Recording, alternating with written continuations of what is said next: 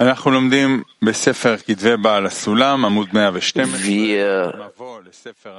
lesen das Buch von Baal Sulam.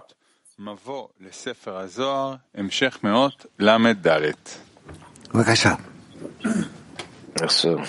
ואל תטמע על זה, כי כמנהג הזה תמצא גם כן בהשגתנו הגשמית. Es sollte sich nicht überraschen. Wir lesen Soa. Es sollte, Einführung ins Buch Soa, Punkt 34, sollte sich nicht überraschen, dass wir in solchen Verhältnissen auch in unserer körperlichen Wahrnehmung finden. Zum Beispiel unser Sehen. Wir sehen eine weite Welt vor uns, die auf wundersame Weise erfüllt ist. Aber in Wirklichkeit sehen wir das alles nur in unseren eigenen Inneren. Mit anderen Worten, in unserem Hinterhirn gibt es eine Art Fotomaschine, die alles Erscheinende in uns abbildet. Er hat für uns in unserem Gehirn eine Art polierten Spiegel geschaffen, der alles, was wir sehen, umgekehrt, so dass wir es richtig stehend sehen. Doch was wir außerhalb von uns sehen, ist nicht real. Trotzdem sollten wir seiner Vorsehung so dankbar sein, dass er diesen polierten Spiegel in unserem Gehirn geschaffen hat, der es uns ermöglicht, alles außerhalb von uns zu sehen und richtig wahrzunehmen. Denn dadurch gab er uns die Macht, alles mit klarem Wissen und Erkenntnis wahrzunehmen und alles von innen und außen zu messen.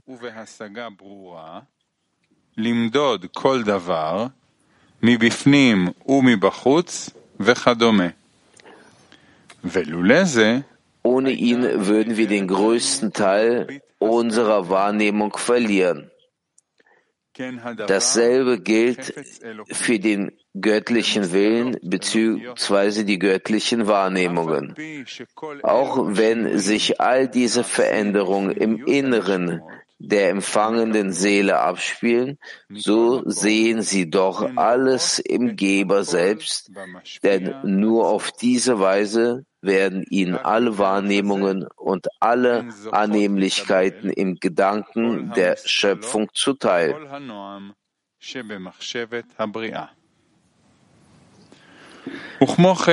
Das kann man auch aus dem obigen Gleichnis ableiten. Auch wenn wir alles so sehen, als wäre es vor uns, weiß jeder vernünftige Mensch mit Sicherheit, dass alles, was wir sehen, nur in unserem eigenen Gehirn entsteht. Das gilt auch für die Seelen. Obwohl sie alle Bilder im Geber sehen, haben sie keinen Zweifel daran, dass diese nur in ihrem eigenen Inneren sind und überhaupt nicht im Geber.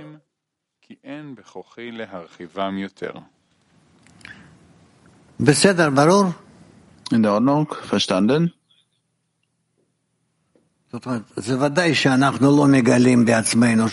Das heißt, es ist natürlich so, dass wir das Ganze nicht selbst offenbaren, es sei so, aber wir können damit uns einverstanden erklären, dass auf die Weise,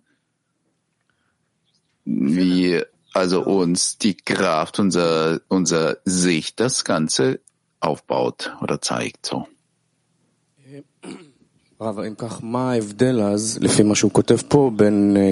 Rav, wenn es so ist, wo ist der Unterschied zwischen dem, was er jetzt schreibt? Was ist der Unterschied zwischen Materiellem und der Spiritualität? Es gibt im Moment noch keines, kein Spirituelles. Er erklärt uns das, was wir offenbaren, was es gibt. Die Kraft äh, unseres Sehens. Es gibt das, das, was der Mensch im Inneren erlangt, beim Kontakt mit den Freunden und der Gruppe, aber es gibt auch das, was er vor sich sieht, physisch. Wo ist der Unterschied?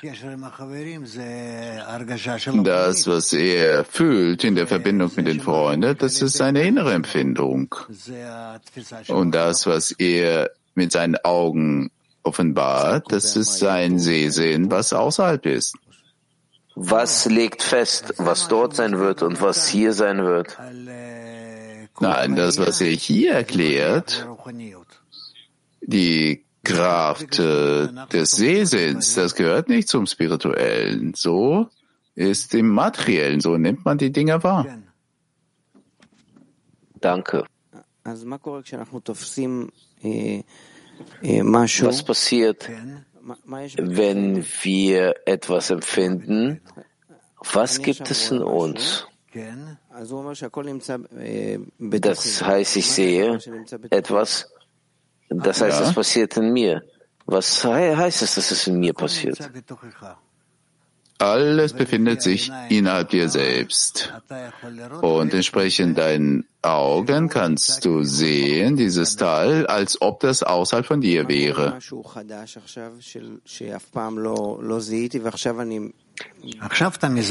Was passiert mit etwas Neuem, was nie in mir passiert ist und ich das plötzlich erkenne?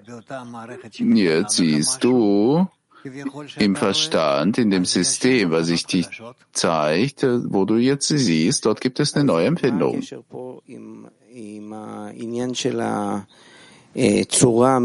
Worin liegt äh, die Verbindung der Form, die er eingekleidet ist? Hat es eine Verbindung dessen, dass es eine Form einkleidet, die Materie ist?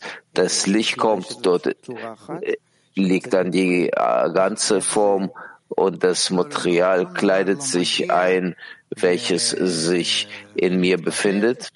Nein, nein, nein, nichts kommt und nichts breitet sich aus, sondern du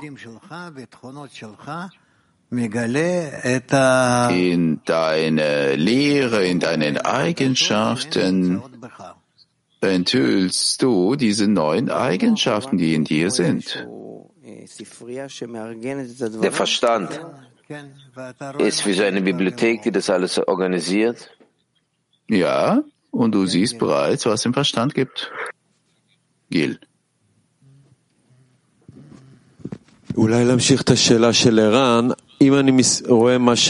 Als Fortführung der Frage von Ran, wenn ich etwas außerhalb sehe, was sich aber in mir befindet, zum Beispiel außerhalb von mir sehe ich einen Berg, aber was heißt es, dass es in mir ist? Du hast nichts, was existieren würde außerhalb und existiert im Inneren. Oder du enthüllst nur das, was in dir gibt. Es offenbart sich nur jetzt. Was ist das für eine Materie, die sich offenbart? Ich sehe das äh, außerhalb von mir etwas Flüssiges. Was ist das aber in mir? Welche Form ist es in mir? Es ist die Form, die du enthüllst. Was ist das für ein Material in mir? Das Material des Verstandes. Äh, was ist das für ein gedankliches Material? Wie wird es zu dem Material, welches außerhalb von mir empfunden wird? Außerhalb ist das Material des unbelebten pflanzlichen, tierischen, sprechenden. Und in dir ist das das Material, was im Gehirn ist. Wo passiert dieser Übergang? Es gibt ja keinen Übergang. Es gibt keinen Übergang. Einfach du enthüllst es so. Das heißt, es verbleiben zwei Ebenen des Materials, eins innerlich, eins äußerlich? Ja. Wie wirkt der eine auf den anderen? Oder gibt es keine Wirkung des einen auf den anderen? Nein, die Verbindung zwischen denen gibt's in Bezug auf den Mensch, in Bezug auf den, auf den Erlangen, es gibt die Verbindung, ja. Und bezüglich der Verbindung zwischen denen, das Äußerliche, wenn wir sehen, dass das sich äh, kristallisiert. Du sprichst bereits über eine andere Wahrnehmung, dass wenn wir aufeinander einwirken, das, was jeder spürt in seinen Kelim, hängt davon ab, auf welcher Stufe und welchem Zustand der andere ist. Vom seitens des inneren Materials, nicht des äußeren. Ja. Wozu braucht man das äußere Material? Dieses äußere Material hilft uns zu inneren Empfindung zu kommen, wo einer dem anderen gleicht. Das heißt, wir haben nichts Gemeinsames des Inneren des äußeren Zustandes? Ja. Des äh, inneren äh, Materials in Bezug zum äußeren Material auch nicht in einem Punkt? Ja. Er schreibt, dass jeder vernünftige Mensch weiß, wo schreibt er das? Jeder vernünftige Mensch weiß mit Sicherheit, dass alles, was wir sehen, nur in unserem eigenen Gehirn entsteht. Ja. Und deswegen Spezialisten, die sich mit dem Gehirn beschäftigen, die sagen, dass äh, der äh, Gehirn arbeitet so und so. Wie äh, passiert es im Vernunft, im Gehirn, diese ganzen Bilder? Von wo kommen die? Woher das kommt? Vom Schöpfer. Vom Schöpfer, der in sich alle Formen einschließt. Das heißt, der Mensch befindet sich in so einem 3D-Film äh, die ganze Zeit bis er die Wahrheit offenbart. Okay, weiter. Punkt 35. Da diese Dinge den Kern der Welt ausmachen und ich befürchte, dass der Student sie falsch verstehen wird, lohnt es sich für mich, mich weiter zu bemühen und die goldenen Worte des Soa selbst in diesen Angelegenheiten zu bringen und sie nach meinem besten Können zu interpretieren. Dies sind seine Worte in seinem makellosen Stil. Sollte man fragen, steht geschrieben, denn du hast kein Bild gesehen. Sollte jemand fragen, aber es steht in der Torah geschrieben, denn ihr habt kein Bild gesehen. Wie sollten wir dann Namen und Sephirot in ihm darstellen? Er wird ihm antworten, wir haben diese Form gesehen.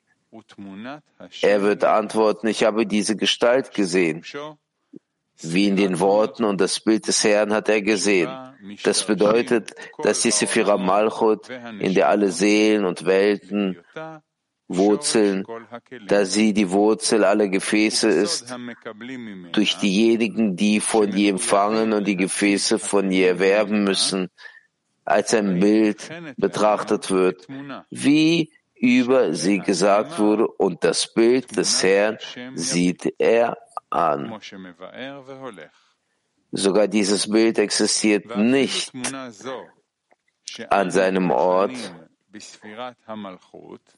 sondern steigt zu Malchut auf die Menschen herab und breitet sich über sie aus und wird von jedem entsprechend seiner Vision und Vorstellung gesehen. Und das ist immer wieder habe ich durch die Propheten zu euch geredet.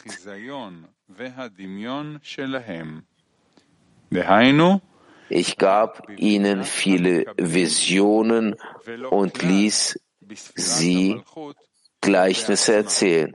Sogar dieses Bild, das wir in der Sphira Malchut nennen, ist nicht an seinem Platz in Bezug auf sich selbst, sondern nur, wenn das Licht von Malchut herabsteigt und sich über den Menschen ausbreitet. Zu diesem Zeitpunkt erscheint sie ihnen, jedem Einzelnen, nachdem seinen eigenen Erscheinungen, Visionen und Vorstellungen, also nur in den Empfängern und keineswegs in der Sephira Malchut selbst. Das ist die Bedeutung von immer wieder habe ich durch die Propheten zu euch geredet. Ich gab ihnen viele Visionen, ließ sie Gleichnisse erzählen. Deshalb wird er sagen, obwohl ich mich euch in euren Gestalten offenbare, mit wem wollt ihr mich vergleichen, dass ich gleich sei? Deshalb sagt der Schöpfer, obwohl ich mich euch in euren Gestalten, in Visionen und Vorstellungen offenbare, doch, wem wollt ihr mich gleichstellen, dass ich gleich sein soll? Bevor der Schöpfer eine, eine Form in der Welt schuf und ein Bild darstellte, war er einzigartig ohne Form oder Gleichnis. Denn bevor der Schöpfer ein Bild in der Welt schuf und bevor er eine Form bildete, war er einzigartig, formlos und bildlos.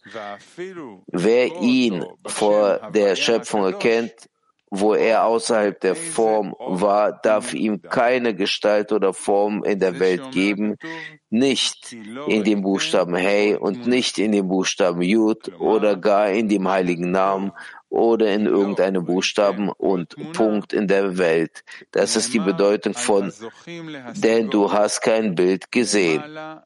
Und demjenigen, der ihn dort erreicht, vor dem Grad von Bria, der Binah ist, wo er jenseits jeder Ähnlichkeit ist, ist es verboten, ihm eine Form oder ein Bild in der Welt zuzuschreiben, weder in den Buchstaben Hey noch in den Buchstaben Jude oder ihn sogar mit dem heiligen Namen Havaya zu nennen oder mit irgendeinem Buchstaben oder Punkt.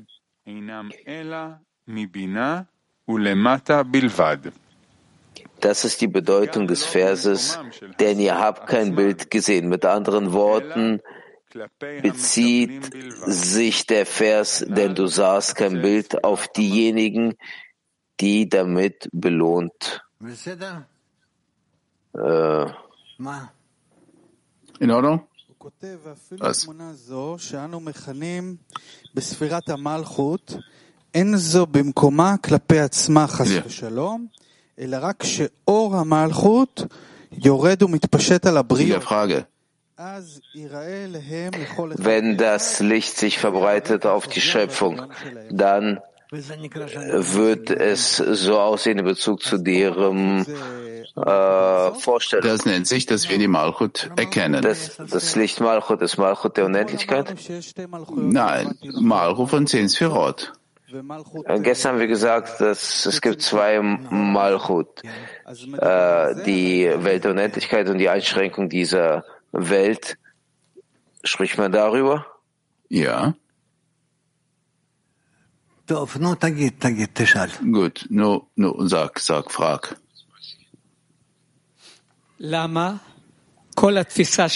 Warum? Unsere ganze Empfindung in Sat Bina, das heißt, befindet sich in Ishsut. Weil nur von dort nach unten, abwärts, beginnen dann die empfangenen Kelim. Warum? Damit wir erreichen irgendetwas Minimales in dieser wunderbaren Wissenschaft, brauchen wir einen Lehrer auf der Ebene, die so hoch ist wie die eure. Es gibt äh, Bedingungen, Voraussetzungen für den, der verstehen kann, was passiert, was geschrieben steht. Vielen Dank. Ja. Also wir haben hier keine Fragen. Ja, du. David. Graf, ich konnte das nicht verstehen. Die empfangenden Geschöpfe, die bekommen das Licht Malchut, die fühlen, dass sie das auch außerhalb von denen erhalten. Sie fühlen, dass es außerhalb von ihnen ist, ja.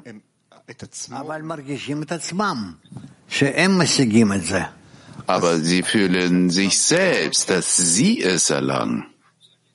Das heißt, äh, sie selber sind nicht Malchut? Nein. Äh, was sind die denn dann? Es gibt doch nur diese zehn Sephirot. Der Mensch, Adam, das ist der Punkt. Wie kann man das nennen? Weiß ich nicht. Das ist der Punkt, der fühlt, befindet sich außerhalb von dem Ganzen.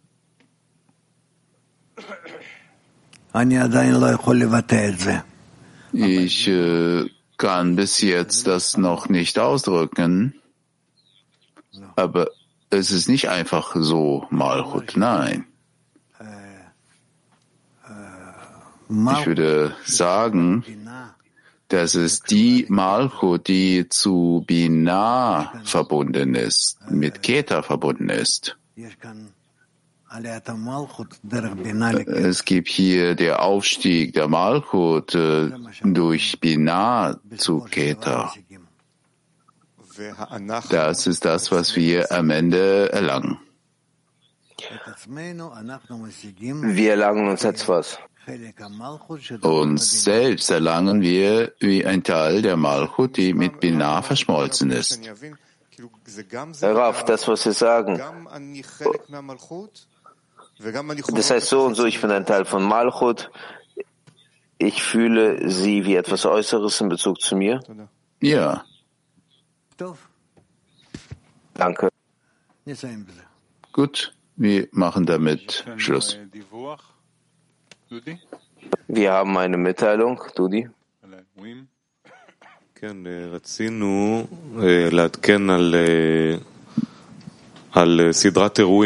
Wir wollten äh, mitteilen über die äh, das, was uns erwartet, die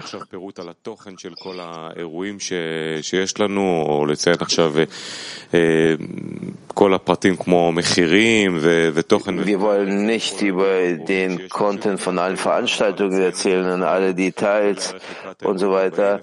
Wir wollen einfach äh, uns, dass wir unser Einschreibbuch aufmachen und äh, ein paar Notizen für uns machen. Also wir machen äh, internationaler Tag für die Frauen am Samstag, am 9. März 2024 von 10 Uhr morgens bis 14 Uhr. Danach werden wir noch mehr darüber erzählen. Und wir werden eine Veranstaltung haben, welche in Tel Aviv für die für ein breites Auditorium gemacht werden wird. Das ist äh, so als Versuch gedacht. Also junge Lehrer werden diese Vorlesung halten. Am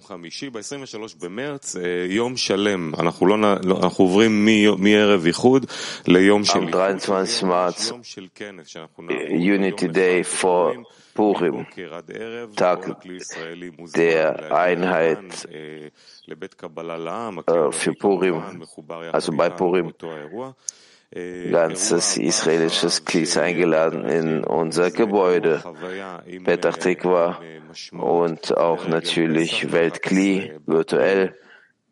Danach ist die Veranstaltung äh, für Pesach. Pesach wird sein 22. bis 29. April und noch eine Veranstaltung wird am 9. Mai stattfinden. An Experience with Meaning, eine Erfahrung mit Sinn. Shavuot findet statt am 8. Juni, von morgens bis abends. Dort werden wir uns alle treffen. Und World Kabbalah Convention, Weltkongress Kabbalah in Israel am Freitag bis Sonntag, 13. bis 15. September. Alle sind eingeladen, sei denn, dass es irgendwelche Hindernisse geben wird.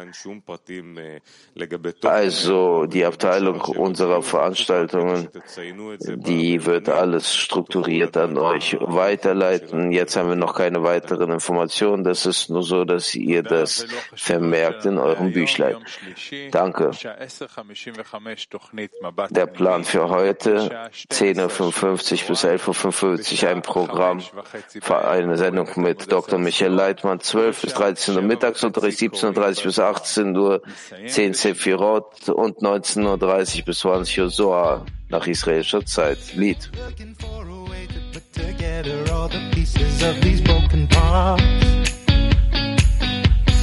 Signs are in the air in every breath, in every moment, and in every heart. Every time we rise and fall together, there's a light to guide us through it all. We hold on to each other through the ways that we discover on the road to love. ואם נחזיק ביחד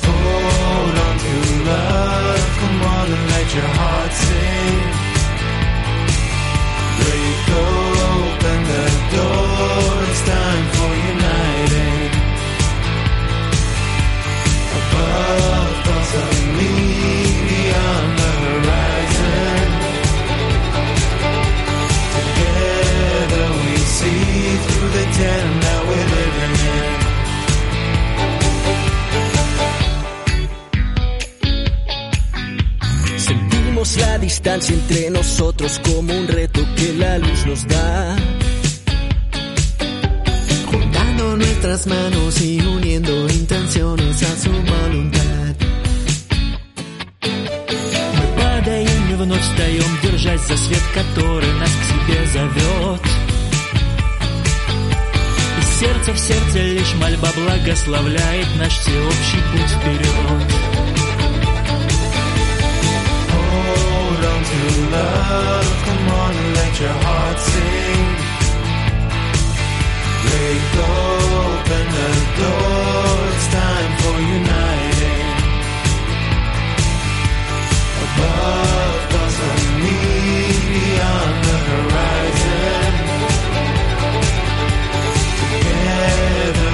see through the town.